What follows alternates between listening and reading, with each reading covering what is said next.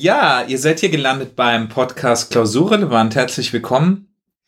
Mein Name ist Wieland Buschmann. Ich bin Ökotrophologe und äh, habe mal an der FH Münster studiert und viel im Food Lab gearbeitet und sitze hier jetzt nämlich im, ähm, äh, in der FH zusammen mit. Ja, mit Guido Ritter. Ich bin ähm, Professor hier an der Fachhochschule Münster im Fachbereich Ökotrophologie und Facility Management.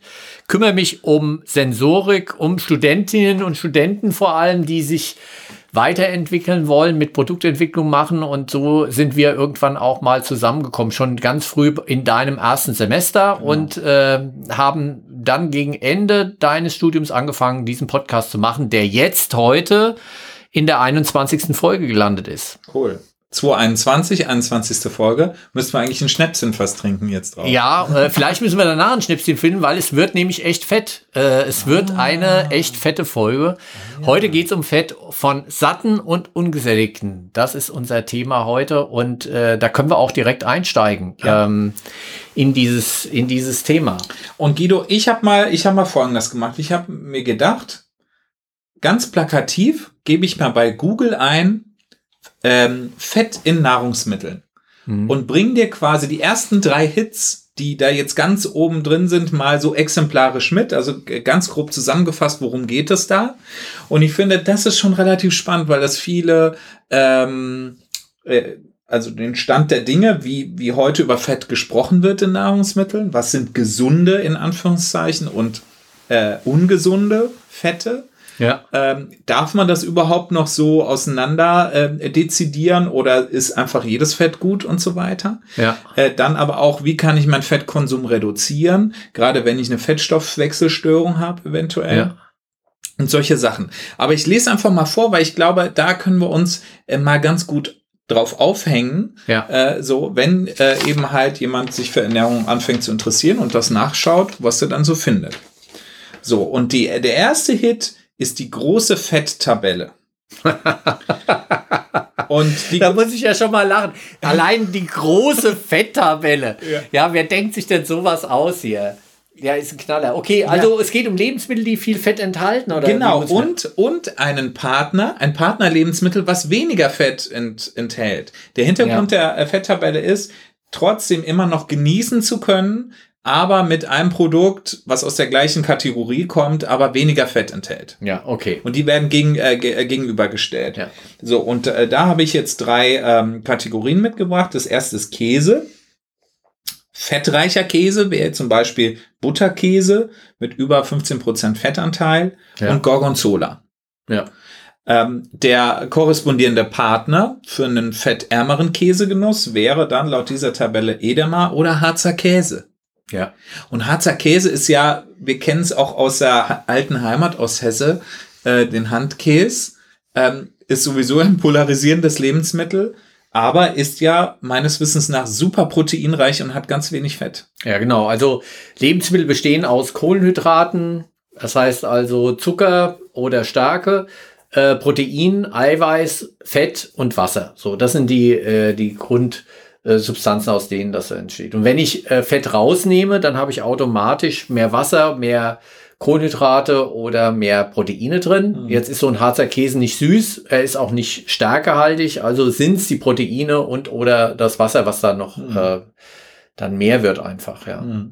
Ja, Nährstoffe ähm, und beim Fett, also ich finde das ganz spannend, dass man solche Kategorien auch austauscht und mhm. dass man sagt, okay, es gibt äh, Lebensmittel, die ähm, per se fettreich sind und die kann ich durch ein fettarmeres ärmeres Produkt dann austauschen. Ob das derselbe Genuss ist, da müssen wir tatsächlich noch mal drüber reden. Also das würde ich nämlich nicht so sagen, weil so ein Gorgonzola, ja, oder ähm, ein wirklich fettreicher Käse natürlich auch ähm, nicht nur Nährwert bietet und viele Kalorien, sondern vor allem auch Mundgefühl mhm. und Aroma. Mhm. Ja, äh, in dem Harzer Käse müssen wir äh, mit Essig und mit Zwiebeln das Aroma sozusagen aufdrücken, noch zusätzlich, ja. Mhm. Der wird durch diese Fermentation und dadurch, dass er also ähm, da mit einem äh, Schimmel nochmal behandelt wird, vom Geruch her unglaublich intensiv. Mhm. Aber wenn wir mal ehrlich sind, geschmacklich vom Mundgefühl ist es Gummi. Mhm.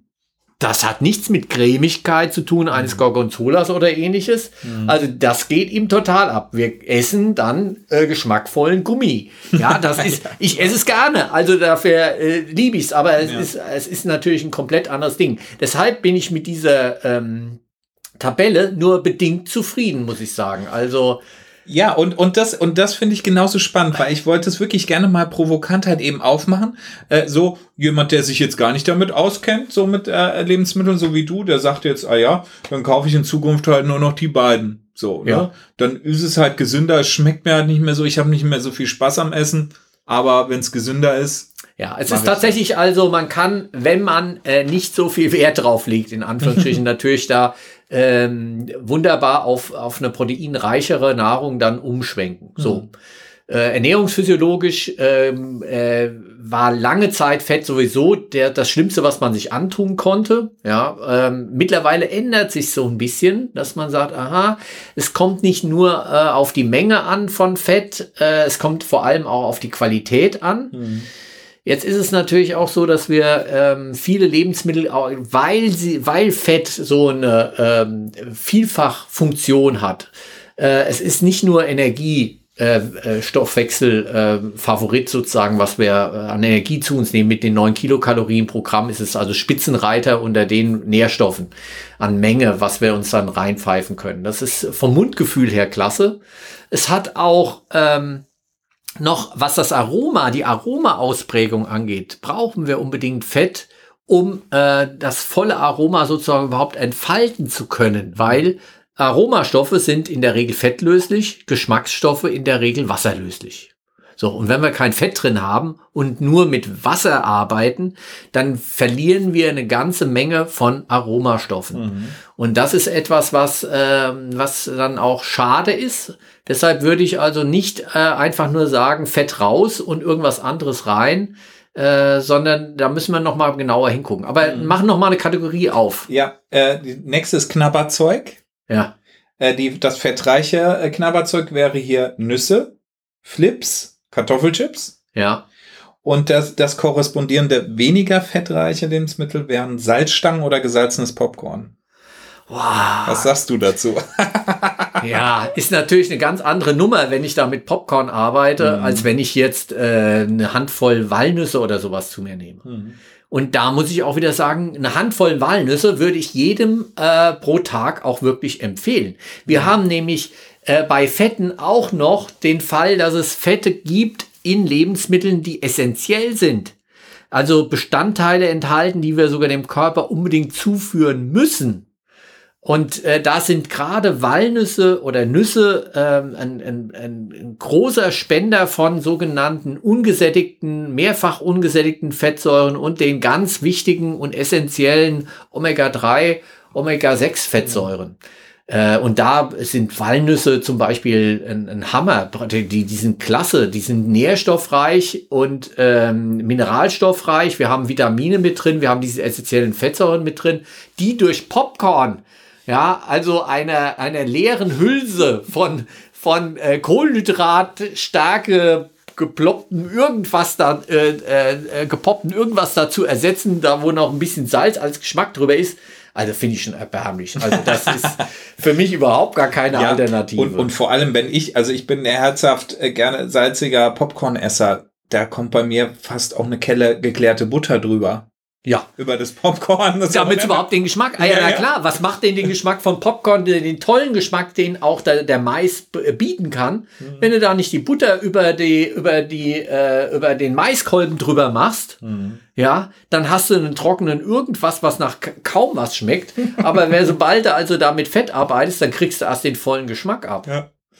Man, man sieht schon, äh, wie stark diese, diese Tabelle auch äh, jetzt äh, die, diese, diese Kontroverse anheizt. Und vor allem, ich finde das auch total eindimensional zu sagen, okay, ein fettreiches Lebensmittel äh, ähm, äh, ist, ist jetzt die Nuss. Ist sie ja auch. Aber es ist ja nicht kein schlechtes Fett. Oder Exakt. Äh, kein schlechteres Fett. Exakt. Und als Knabber äh, Spaß zwischendrin. Und wie gesagt, Mhm. man, äh, ich würde heute sagen, äh, Studenten- oder Professorenfutter, ähm, also äh, es gibt ja sogar Professorenfutter, nicht Mhm. nur Studentenfutter. Was ist da anders? Ja, da werden dann äh, statt ähm, äh, Rosinen mit Nüssen, wie beim Studentenfutter, wird beim Professorenfutter dann mit Cranberries oder mit getrockneten ähm, Kirschen dann gearbeitet. Oder. Ja, Das das, ist ja, kostet natürlich dann Ausreifer. Ja, deshalb können sich nur Professoren leisten. Finde ich aber eine, eine, eine super Nummer und würde ich jedem auch empfehlen, äh, sich eine ähm, Tüte Nüsse oder Studentenfutter einfach in den Schreibtisch reinzulegen für den Hunger mal wirklich zwischendurch, wenn du also einen Hungerast bekommst und mittags doch nicht im Büro was essen konntest und dann was schnell brauchst. Eine Handvoll. Dann hast du im Prinzip Energie wieder für äh, ganz lange. Und das ähm, ist der, der, der, der, der ultimative Knapperspaß Mhm. auch. Ja? Äh, äh, kein Zucker, äh, den du da groß noch irgendwie mit in den reinpfeifst. Du hast die getrockneten Früchte, okay, die enthalten aber natürlichen Fruchtzucker sozusagen, also in der, in der Form, wie es in der Frucht auch vorkommt. Und von der Seite her äh, nicht mehr als eine Handvoll, aber diese Handvoll ist natürlich ein, ein, eine super äh, Zwischenmahlzeit. Schön. Ja, jetzt habe ich noch eine dritte Ka äh, Kategorie, die mich dann wieder tangiert oder mein Feld des, des Konditorenseins. Ähm, und zwar ist die dritte Kategorie Kuchenteig gewesen. Ja, Fettreiches Lebensmittel hier Mürbeteig mit ja, 21% Fett. Und äh, das fettärmere Lebensmittel Hefeteig mit 6% Fett oder Biskuitteig. ja. So, da muss ich aber ja selber schon mal direkt einhaken. Ähm, da vergleicht man ja Äpfel mit Birnen. Das Ja. sind zwar, das sind zwar unterschiedliche Teige für unterschiedliche Anwendungen. So, So. Ne? Äh, und, und ich kann den nicht ersetzen. Ich kann den Mürbeteig nicht durch einen Hefeteig ersetzen, weil der Mürbeteig soll halt eben butterig, äh, äh, krachend, knusprig sein, wie so ein Butterkeks und soll mir Stabilität geben unter meiner Torte, ähm, dass ich die auch gut verschieben kann und sowas. Ne? Und der, der braucht halt eben diesen, äh, äh, diesen dichten, buttrigen äh, Charme, Ja. den, der, den der Mürbeteig hat. Und äh, beim Hefeteig ist es so, da gibt es, da wird ja sogar auch nochmal unterschieden in leichte, mittelschwere und schwere Hefeteige. Ja, Und das, äh, da spricht man nicht von schwerem, weil der Teig schwerer ist, sondern da, weil da viel mehr Butter drin ist. ja, Äh, und es gibt aber auch ein Maximum an Butter, was man in den Hefeteig reintun kann, ähm, dass die Hefe oder die Hefeenzyme äh, überhaupt noch arbeiten können. Ja. So, weil wenn dieses Maximum über- überschritten ist, dann geht der Teig überhaupt nicht mehr auf. Dann Ja, bleibt ja. er hocken und ist wie ein Stein und liegt auch so im Magen. Beispiel, schwerer Hefeteig ist Stollen oder Panettone. ja. Das ist Maximum an Fett drin. Plus, der Stollen wird dann auch nochmal in Butter getaucht. Ja, Also, ja, aber super, oder? Ich meine, da- das sind, das sind traditionelle Rezepturen, die wir ähm, äh, mal entwickelt haben, weil sie einfach gut schmecken. Ja, die werde ich doch nicht durch einen Hefeteig, äh, durch ein Hefehörnchen ersetzen. Ja. Äh, so, aber jetzt noch mal ernsthaft, warum diese ähm, Tabellen und was bringen sie denn? Also, sie bringen im Prinzip für Menschen, die einfach nur sagen, ich möchte Kuchen noch weiter essen, eine Alternative in diesem ganz weiten Feld des äh, Kuchenbereiches, wo sie sagen, okay, wenigstens kann ich das machen. Ja, oder im Käsebereich. Klar gibt es Käsesorten, die traditionell auch weniger Fett enthalten. Ähm, dass die komplett anders schmecken, äh, sei dahin jetzt mal gestellt, aber ähm, es gibt Orientierung weil viele Menschen das äh, auf dem Produkt nicht ablesen können, weil sie da nicht wissen, was ist fettreich, was ist wenig fettreich. Ähm, und ähm, es, es ist eigentlich schade, dass es solche Tabellen geben muss und die Menschen das nicht in der Schule schon lernen, sozusagen, Ja. ähm, damit auch umzugehen, das einschätzen zu können. Klar hat ein Croissant ähm, mit, äh, mit, dem, mit dem Blätterteig und mit dem, dass da also einfach äh, Fett auch äh, Fettschicht auf Fettschicht sozusagen ge äh, ge gesetzt wird, ein ganz anderes Mundgefühl als ein Hefehörnchen. Und ich kann natürlich enorm viel Fett einsparen und damit auch Kalorien und Energie, wenn ich auf das, äh, auf das Hefehörnchen gehe und nicht das Croissant. Aber das Croissant ist natürlich für sich ein, äh, ein, ein super Produkt, ja. Und, äh, und nicht in irgendeine Kategorie einzustufen, dass das jetzt äh, ein böses Lebensmittel wäre, ja, oder sowas. Also deshalb bin ich bei diesen äh, Tabellen etwas zögerlich, sozusagen, Ja. da äh, äh, von vornherein zu sagen, das ist super und gut. Äh, grobe Orientierung für Menschen, die wirklich die Orientierung komplett verloren haben. Ja, ja. ähm, hast du noch Lust auf, die, auf den äh, zweiten Hit, Ja, Google-Hit? los auf. Ne? Klar. Da geht's dann tatsächlich schon direkt um Fettstoffwechselstörungen. Ja. Und dann wird erstmal generell nochmal das Thema auf, aufgemacht, welche Fette werden denn zu bevorzugen? Ja. Äh, be bevorzugen und mit welchen Fetten sollte man sich einschränken und Beispiel, äh, äh, Beispielprodukte dazu. Äh, und da haben die gesagt, eine bewusste Fettauswahl bedeutet, ich sollte viele einfach und mehrfach ungesättigte Fettsäuren zu mir nehmen, die unter anderem um Olivenöl, Distelöl, Sonnenblumenöl und auch in Nüssen, da haben wir es wieder, Ja. die ja vorher beim ersten Hit im Prinzip schlecht waren, weil sie so fettig waren, sind jetzt hier zu bevorzugen, ne? äh, weil sie halt eben einfach mehrfach ungesättigte Fettsäuren enthalten. Ähm, das, das wäre das, die, die, die positive Auswahl und wo, wo man sich einschränken sollte, sind bei gesättigten Fettsäuren, zum Beispiel Wurst, Käse, Speck und Fleisch. Ähm, und da sind die Empfehlungen halt eben zu fettärmeren Produkten zuzugreifen, wenn es denn diese Kategorie sein soll, Fleisch, dann halt eben, da gibt's ja auch mit den Salamis, ne, Sportler-Salami, die dann mehr Proteingehalt hat und so weiter. So was ist wahrscheinlich damit gemeint. Komm, also Sportler-Salami, ja, wenn ich das schon höre, gell? Dann rollen sich schon bei mir die, die Fettnägel hoch. Also keine Ahnung. Das ist, geht doch gar nicht. Mhm. Äh, ich denke, es gibt äh, Rezepturen, die wunderbar auch äh, mit, mit verschiedenen Fetten spielen. Es gibt Fette, die wir im, im täglichen äh, Gebrauch ähm, äh, nutzen sollten. Olivenöl, ja, äh, einfach ungesättigte Fettsäuren, wunderbar. Mehrfach ungesättigte Fettsäuren finden wir in Walnussöl, da sind wir wieder bei den Walnüssen oder in Leinöl. Ja, das sind alles dann auch äh, Öle, die, die dann aber auch nicht lange haltbar sind. Da muss man, sind wir uns auch äh, einig drüber. Diese Öle äh, sind nur kurz haltbar. Da braucht man ein kleines Fläschchen zu Hause. Ich bin sowieso der Meinung, man braucht drei Öle zu Hause. Ja, man braucht also einmal ein, ein Öl, das man wirklich ganz hoch erhitzen kann, wo man auch mit im Zweifelsfall frittieren kann. Das sind dann ähm, aus äh, äh, gehärteten Ölen äh, dann äh, gehärtetes Rapsöl oder oder sowas, wo man also wirklich äh, äh, stabil nach oben erhitzen kann. Das zweite ist, äh, dass man äh, Olivenöl oder ein Rapsöl hat. Rapsöl ist äh, das deutsche Olivenöl, ist äh, von der Ausgewogenheit dieser äh, ungesättigten Fettsäuren äh, ganz prima. Ja. Äh, und äh, das dritte ist ein Öl, was man zu Hause hat, was ähm, vom Geschmack her äh, mit mehrfach ungesättigten Fettsäuren, aber auch vom Geschmack her nochmal für über einen Salat drüber kalt wunderbar auch gemacht werden. Walnussöl, Leinöl, ja, Pistazienöl mal, wenn es was. Besonderes ist. Sesamöl, hervorragend, ja. Asiatische Gerichte und so weiter. 1A, so. Und äh, da kann man variieren, kleine Fläschchen, sodass man es schnell aufbraucht, damit es nicht äh, ranzig wird und dann ist doch alles, alles prima. Und dann doch auch gerne, gerade wenn du Ranzigkeit ein, äh, ansprichst, bei Leinöl und so am besten im Kühlschrank lagern, ne? Im Gegensatz zu Olivenöl, was man auch auf dem Küchentisch lagern Ge kann. genau, kann man auf dem Küchentisch lagern. Da sind äh, äh, gibt es Gründe, weshalb das auch stabiler dann auch ist, äh, mit den einfach äh, umgesetzten Fettsäuren, mit den Antioxidantien, die beim Olivenöl noch eine Rolle spielen und so weiter. Ähm, aber äh, grundsätzlich äh, möglichst kein Licht dran, das ist ganz wichtig. Deshalb finden wir ja auch Olivenöl vielen Kanistern oder das auch noch mal mit ähm, mit Alufolie, das umwickelt ist. Ganz wichtig beim Leinöl, was also auf alle Fälle mit den mehrfach ungesättigten Fettsäuren, auch mit den Omega-3-Fettsäuren unbedingt auch in, in, in den Kühlschrank auch gehört. Und äh, ja, und dann äh, hat man schon eine ganz gute Auswahl an pflanzlichen Ölen, die man hat. Und ähm, jetzt ist natürlich Butter oder Butterschmalz, was also kein Wasser und keine äh, Proteine mehr enthält und deshalb auch nicht schäumt, eine, eine tolle Geschichte um äh, zu backen zum Beispiel, ähm, äh, weil gerade dieser Buttergeschmack natürlich äh, eine tolle, tolle Nummer ist nochmal dabei.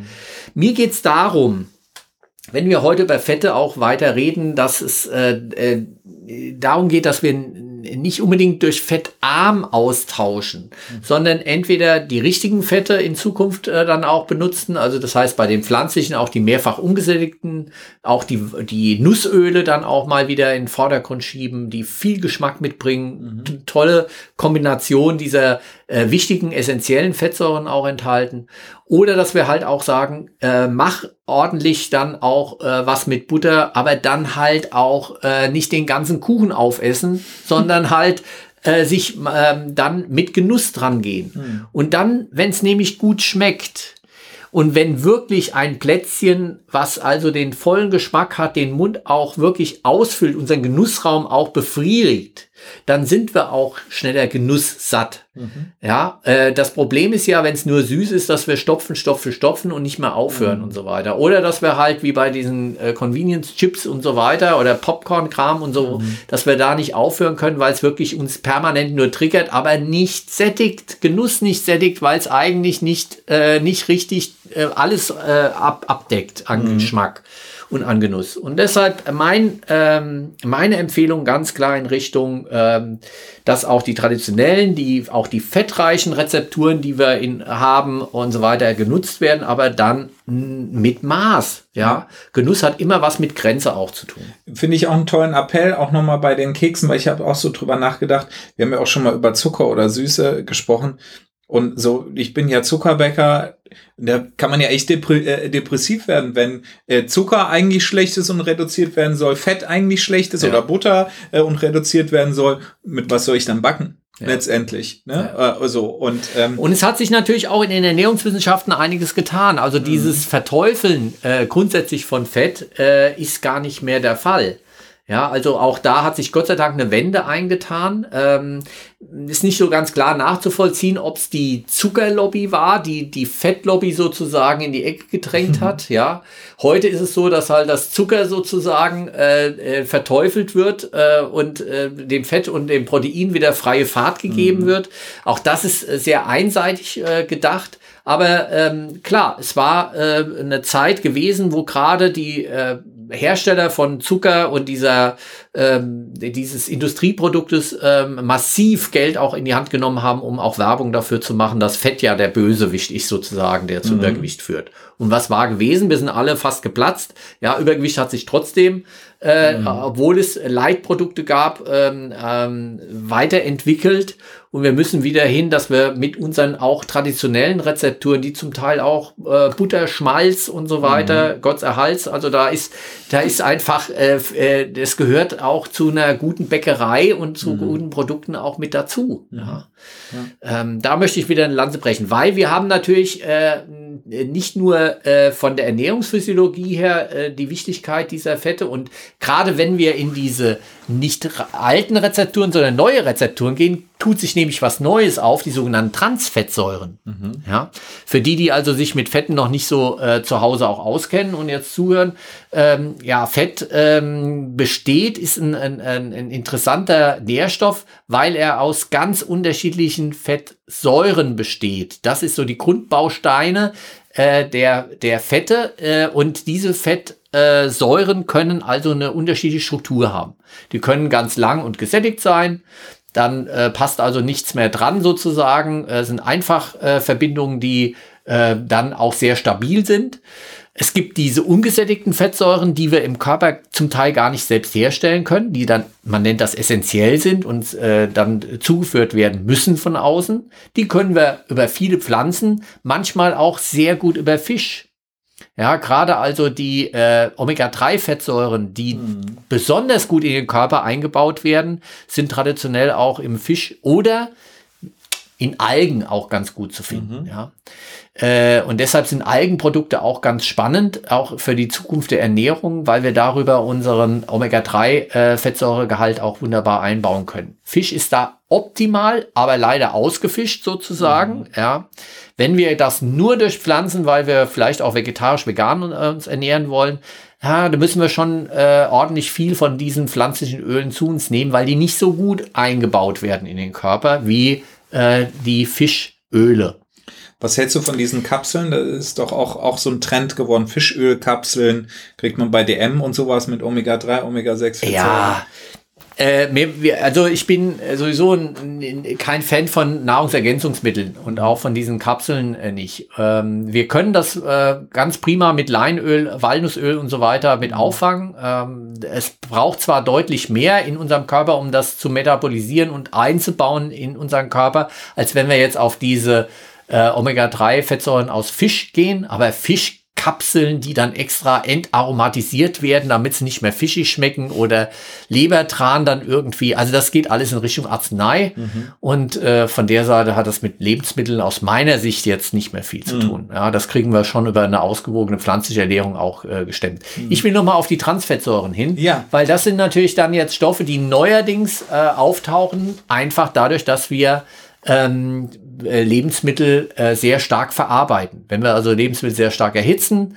wenn wir äh, Fette härten, ja, aus äh, pflanzlichen Fetten so eine Art ähm, tierischer Fettersatz machen, ja, um aus festere Margarin zu haben, weil diese Öle werden ja eigentlich flüssig, also werden sie gehärtet, damit sie dann fest werden besser dann auch und stabiler auch sind für die Convenience-Produkte, für die dauerhaften Produkte. Und da entstehen diese Transfettsäuren. Die müssen in den USA deklariert werden. Da steht also auf jedem Produkt drauf. In Europa war vor einigen Jahren eine Gerichtsentscheidung im Europäischen Parlament, wo es knapp ausgegangen ist, dass es nicht deklariert werden muss. Mhm. Kommt vielleicht demnächst mal wieder. Ähm, Wäre auch ganz spannend interessant, weil die sollte man nicht zu häufig zu sich nehmen, in nicht zu großen Mengen. Und die kommen mhm. in Grammmengen zum Teil in diesen Knabberprodukten vor allem dann auch vor. Mhm. Und das zu wissen zumindest, wie viel drin ist, wäre aus meiner Sicht schon ein mhm. verbesserter Verbraucherschutz. Ähm, die sind nicht schlechter und nicht besser als gesättigte Fettsäuren. Also ganz die Bösen sind sie auch nicht äh, aber äh, man sollte sie schon auch begrenzen und dazu muss man ja mal wissen, wie viel drin ist. Ja, mhm. deshalb also sollten die aus meiner Sicht besser deklariert werden. Oder wir gehen halt weg von diesen Convenience-Produkten und äh, von der Margarine, die gehärtet ist und gehen also mehr wieder in unsere traditionellen Fette, die also äh, natürlicherweise gar nicht so viel Transfettsäuren enthalten.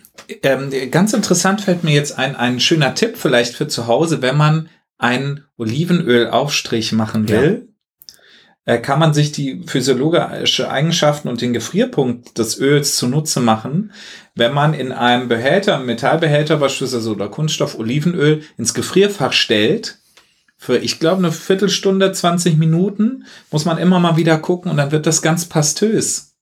Und dann kann man das aus dem Gefrierfach äh, aufs Brot streichen dann noch ein bisschen grobes Meersalz drüber und dann hat man einen schönen Olivenölaufstrich. Ja, und das ist äh, ganz wichtig, ähm, dass wir äh, Öle auch mit in, in, in, in, die, in das Mundgefühl und Konsistenzverfahren äh, so mit einbinden. Fette und Öle haben nämlich ihre Berechtigung in den Lebensmitteln auch, auch in unseren Rezepturen. Und wir können eine ganze Menge mehr an Aroma rausholen, wenn wir mit Öl und Fett auch arbeiten. Ähm, man kann ganz grob sagen, Geschmacksstoffe sind wasserlöslich. Also was bitter ist, was süß ist, was salzig ist, ist eher wasserlöslich. Aromastoffe, alles was wir über mhm. Düfte zu uns nehmen, sind im allergrößten Teil fettlöslich. Und deshalb brauchen wir für bestimmte Verfahren, um gerade Aroma in, äh, zu intensivieren, gerade das Fett auch, um genau das zu erzeugen. Wie wunderbar ist es, ein Vanilleeis zu essen. Mhm. Aber um wie viel mehr, finde ich, äh, kannst du an Aroma noch rausholen, wenn du äh, nochmal einen Schuss ähm, Kürbiskernöl drüber machst. Mhm. Muss man zu Hause ausprobieren. Eine wunderbare Geschichte. Ich habe auch Kürbiskernöl zum Probieren hier gleich dabei. Mhm. Ist ein ganz tolles Produkt, finde ich klasse. Oder die andere Nummer ist ähm, Aromatisieren von Ölen. Mhm. Ja, äh, und da habe ich jetzt äh, für unsere Verkostung äh, direkt was dabei und zwar ein Olivenöl mit einer Amalfi Zitrone drin. Mhm. Ja, wo also ähm, diese Kombination aus äh, italienischem Olivenöl mit italienischer Frucht äh, so kombiniert ist, dass dieses äh, Öl und dieses Aroma sich miteinander verbindet und eine Explosion sozusagen mhm. erzeugt. Und das können wir auch mit ganz normalen äh, Gerichten zu Hause. Ein Rosen Kohl. Ähm, dass äh, den einfach irgendwie mit Wasser äh, gedünstet und so weiter. Die, die ganze Küche riecht nach äh, Rosenkohl, hat diesen kohlartigen Duft. Ich will ihn aber doch im Mund haben, ich will ihn doch im Produkt haben. Mhm. Also wenn ich das Ganze mit, äh, mit, äh, mit etwas Öl, Fett sozusagen mache, dann äh, binde ich sozusagen diese ganzen Aromen in dem Öl und Fett und habe das nachher dann wunderbar auf dem Teller und nachher im Mund und nicht in der Küche. So, und das ist die perfekte Überleitung zu der ähm, äh, Kultur- oder Kochtechnik, die ich Ja. hier auch gerne nochmal, von der ich erzählen würde. Das hat nämlich damit zu tun, dass ich was gemacht habe hier für die Sendung, was vorbereitet habe und es leider vergessen habe zu Hause. Wir es aber ni- nicht verkosten können heute, aber ich will es trotzdem erzählen. Und zwar habe ich Knoblauch konfiert. Ja. Und äh, kon konfieren heißt in diesem Zusammenhang nicht, äh, ähm, ich mache eine Konfitüre draus, also eine Marmelade, sondern konfieren äh, ist ähm, aus, aus äh, confere, aus dem Französischen einmachen, eigentlich mit einmachen äh, übersetzbar. Und das hat man früher gemacht in der südfranzösischen Küche wenn man Fleisch, zum Beispiel Gänsefleisch ähm, äh, oder, oder Entenfleisch haltbar machen wollte, hat man das bei niedriger Temperatur im eigenen Fettschmalz oder im, im, im eigenen Fett äh, gegart und hat dafür, äh, dazu äh, gesorgt, dass das Fleisch sehr zart bleibt, nicht austrocknet, weil es bedeckt war mit Fett und eben diese ganzen Aromastoffe in der, in der Ente oder in der Gans noch geblieben sind.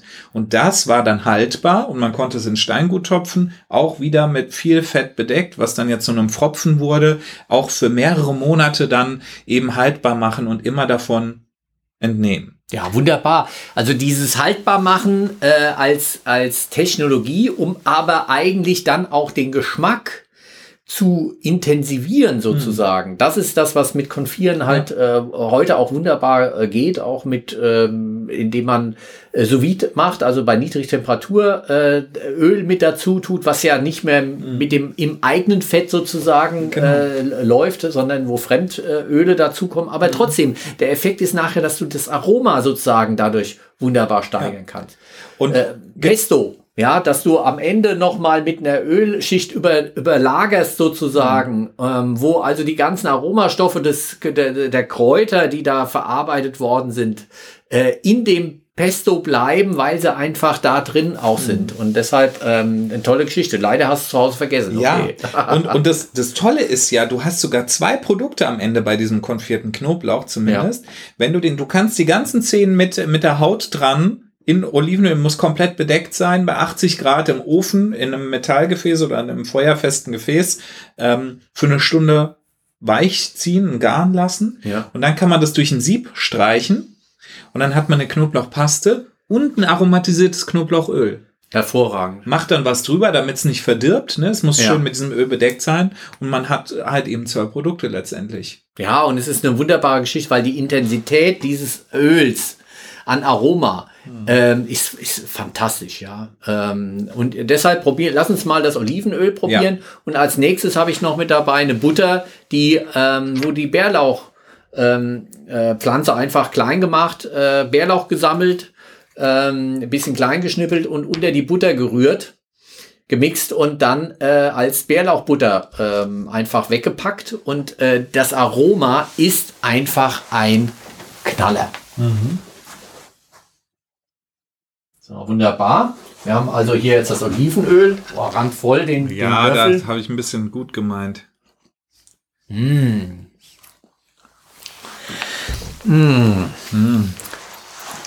Boah. Also das kann man doch. Und nach hinten raus die Schärfe. Oh, die überrascht jetzt. also sehr ätherisch am Anfang. Sehr viel Zitronenaroma, ganz, ganz fein, wie wenn man ähm, ja, so frische Zitronenschalen nochmal über einen Salat vielleicht äh, drüber hobelt. Ne? Genau, das sind ja die, die Aromen, die fettlöslich sind äh, im, im Fruchtbereich. In den Schalen sitzen die fettlöslichen Aromen. Im Saft sind eher die wasserlöslichen Aromen. Und einen Orangensaft zu trinken oder ein Orangenschalenaroma zu haben, ist komplett was Unterschiedliches. Ja, also in dem Saft sind ja nur ganz wenige saftige Aromen, die auch frisch sind und so weiter, aber die äh, bei weitem nicht die Intensität haben, wie wenn du die Schale nochmal dazu reibst. Deshalb also Schalenaromen mit in ein Gericht reinbringen, äh, äh, ver, vervielfältigen sozusagen das. Und wenn du das Ganze entweder konservierst, indem du es schon in Öl einlegst und reinbringst oder mit Öl vermischst, dann hast du eine Explosion in diesem Gericht drin an der Stelle, wo du es vielleicht gar nicht vermutest. Also ein Plädoyer an der Stelle unbedingt für Fett in Rezepturen, um Aroma einfach zu steigern. Und dann das Mundgefühl.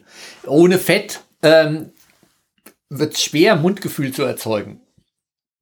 in Asien wird das wunderbar durch Umami gemacht. Da hatten wir ja auch schon eine Folge drüber, dass also Mundgefühlerzeugung durch äh, Sojasauce, Miso und ähnliche Produkte, mhm. wo äh, Umami-Geschmack dann erzeugt wird. Auch Kokumi, das ist also sozusagen die Steigerung, wo fettig und ähm, und Umami miteinander vereint werden sozusagen, mhm. ja, und äh, Fettabbauprodukte oder ähm, Eiweißabbauprodukte von äh, Glutamat dann dazu führen, dass es zu einem hm, viel intensiveren, längeren Geschmack kommt von äh, durchgezogenem Eintopf oder ähnlichem, wo man sagt, am nächsten Tag schmeckt das noch besser. Mhm. Ja, und da spielen neuerdings, und das hat äh, Thomas äh, Hoffmann aus äh, München also jetzt gerade veröffentlicht, äh, Fettabbauprodukte eine ganz besondere Rolle. Also auch hier äh, Mundgefühlerzeugung hat ganz viel auch mit, ähm, äh, auch im asiatischen Bereich mit Fettabbau zu tun und gar nicht nur mit Eiweißstoffen ah, und Glutamat.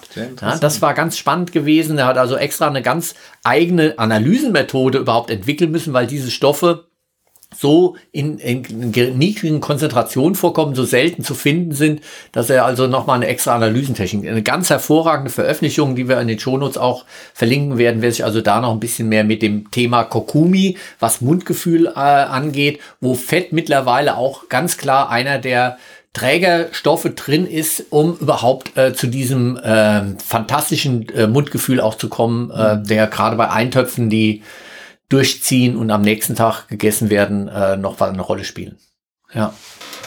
Wollen wir noch den, äh, als zweites haben wir also ein Kürbiskernöl. Diesmal muss nicht so voll machen. Mhm. Das natürlich durch die Farbe schon mal besticht. Dieses Grün. Dieses schwärzliche Grün. Ja, das ist, das ist ein Knaller. Dann diese nussigen Noten und dieses Kürbisduft. Also ähm, aus der Steiermark, die das dann haben wir ganz andere Nummer. Mhm. Aber auch das mit süß.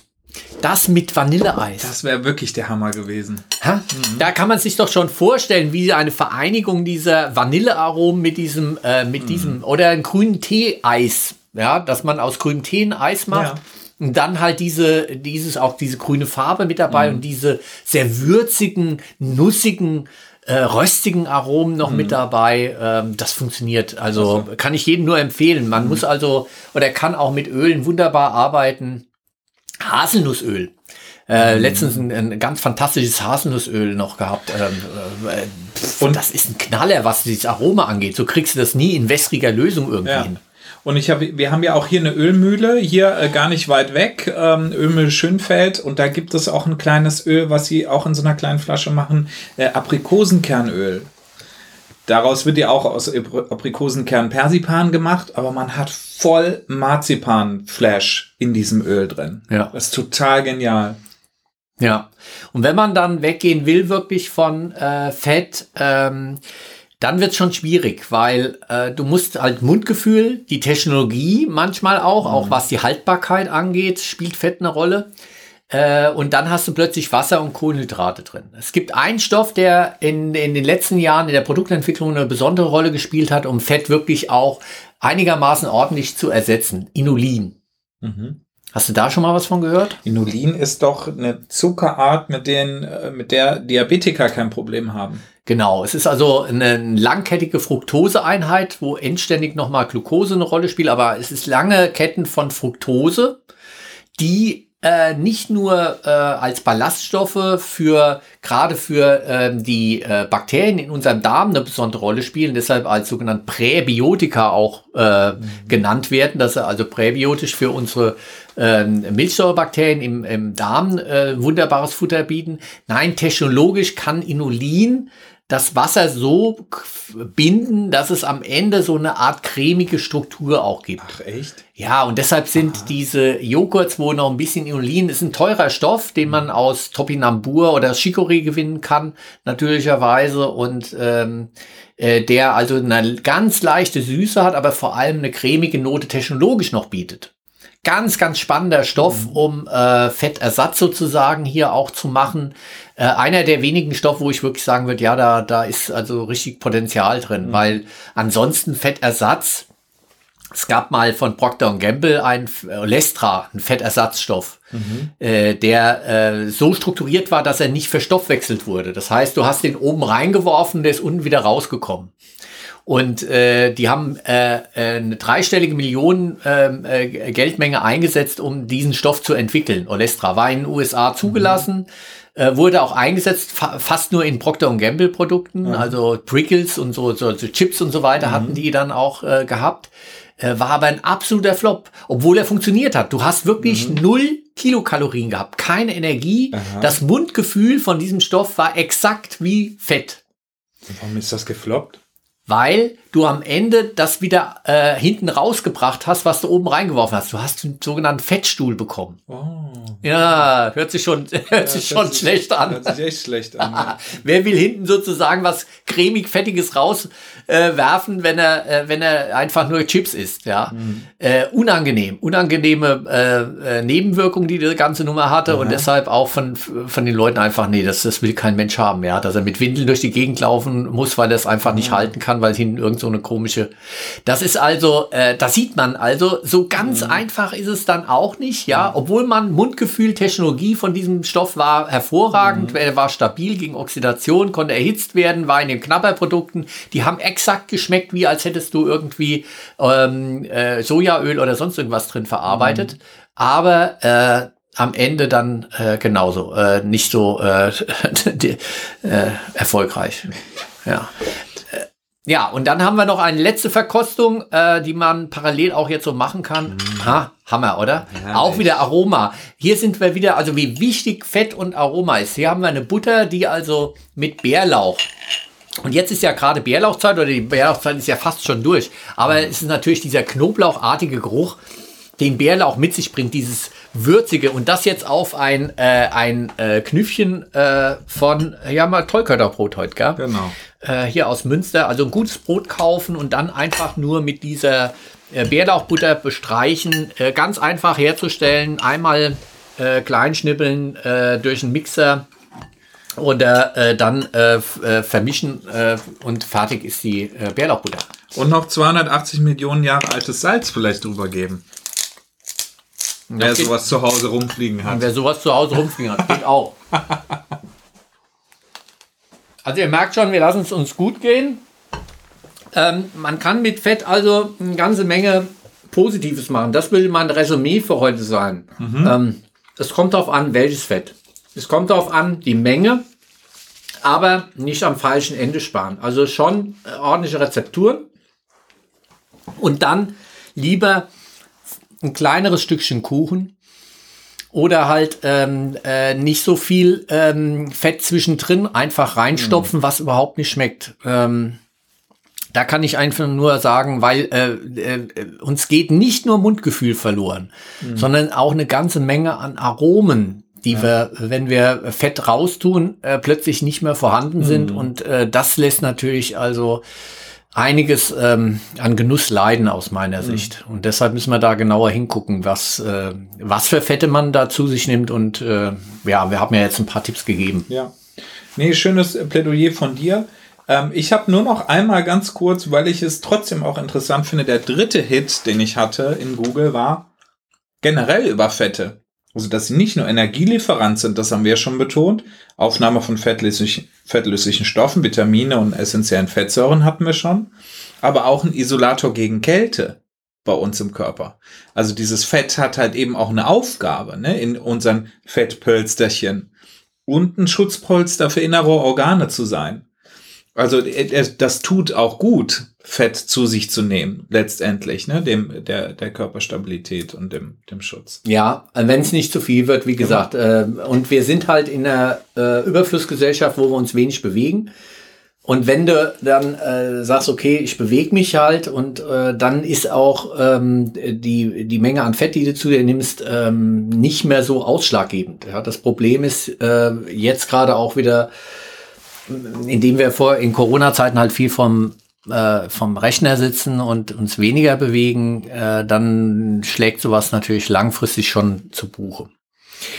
So, dann wären wir soweit durch. Und wenn ihr äh, Lust habt, uns da äh, noch Tipps zu geben und vielleicht auch noch mal äh, uns zu schreiben, welche Öle und Fette ihr denn äh, so bei euch im Kühlschrank und in der Vorratskammer habt, mit was ihr arbeitet oder was ihr gerade nicht arbeitet und noch mal Tipps und Ideen, klausurrelevant at fh-münster.de könnt ihr uns also gerne schreiben so wie es auch ähm, in Irmgard. letzter Zeit äh, zum Beispiel Irmgard gemacht hat. Irmgard hat uns geschrieben, äh, auch mit einer speziellen Frage an mich. Das fand ich ähm, sehr schön. Also es ging zum Thema Kaffee. Also erstmal hört sie unseren Podcast total gerne und nimmt selber viel, äh, viel Anregung mit, fängt auch an zu fermentieren und solche Dinge, ne, was ja toll ist. Finde ja. ich richtig klasse.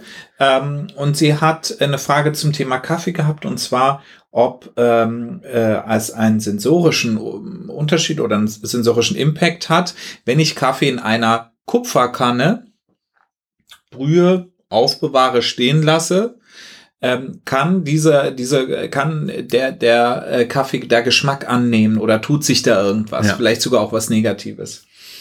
Äh, fand ich eine spannende Frage, so auch noch nicht gehört. Ich habe ja auch geschrieben, qualitativ kann ich dazu nichts sagen äh, weil ich noch nie einen Kaffee quasi in einer Kupferkanne äh, länger habe stehen lassen und dann verkostet habe. Aber es gibt viele traditionelle Varianten, beispielsweise im türkischen Mokka, der, im Ibrik oder in der Cesve äh, zuzubereiten. Das ist eben ein Kupferkännchen, was entweder auf einem Herd oder sogar auf heißem Sand gestellt wird und dann der türkische Mokka dort mehr, mehrfach äh, aufgekocht wird.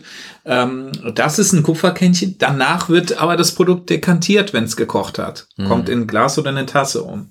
Äh, genauso ist es jetzt bei moderneren Handfiltern. Da gibt es auch Kupferausführungen, die eine bessere Wärmeübertragung garantieren. Aber auch da wird das Produkt direkt dekantiert. Mhm.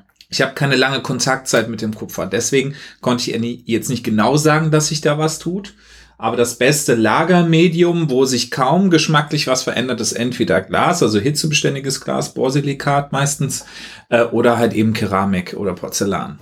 Ja um einfach auch ähm, Metall und ähm, Einflüsse von Metallen jetzt auf, auf den Geschmack und so weiter dann zu genau. verhindern. Da auch gerade was die Öle und so weiter angeht, wenn man also nicht nur beim heißen Produkt, sondern auch in der Vorratskammer ähm, Metalldosen sind da nicht so äh, das Optimale, ja, mhm. äh, um ähm, Kaffee ein, in, als Trockenprodukt jetzt roh genau. irgendwie länger zu ähm, aufzuheben. Ähm, deshalb ist die Frage war schon auch ähm, sehr spannend, sehr relevant gewesen. Sie hatten uns ein paar Hinweise auch gegeben mhm. mit Tipps, was wir vielleicht in Zukunft machen können. Wir haben gleich die erste Idee auch aufgenommen. Deshalb mhm. vielen Dank, Irmgard, für den Hinweis, ähm, mal eine Folge zu machen rund um vergessene Sorten. Mhm. Ja, da ist uns spontan, als wir äh, in, im Vorfeld darüber gesprochen haben, ganz viel schon eingefallen. Ja. Deshalb wird also die nächste Folge, die 22. dann heißen, vergiss mal nicht die Geschichte der vergessenen Sorten. Und ähm, da gibt's eine ganze Menge. Ansonsten sind wir ähm, dank Leona, die uns auch geschrieben hat, jetzt auch auf dieser oder dieser äh, zu finden, mhm. anderen Plattformen. Wir haben also nochmal erweitert unser, ja. unsere Möglichkeit, dass wir was machen können. Mhm. Katrin hat uns ganz lieb zurückgeschrieben, dass es ein Surferproblem gegeben hat und äh, unsere Folge ähm, beim Hochladen ein Problem hatte ähm, Aha, okay. beim letzten Mal. Ähm, auch dafür vielen Dank. Und ansonsten freuen wir uns über jede Rückmeldung und auch über jeden Vorschlag. Und mhm. äh, beim nächsten Mal äh, wird es also um die vergessenen Sorten gehen. Freut euch drauf. Spannendes Thema. Bis dahin. Tschüss.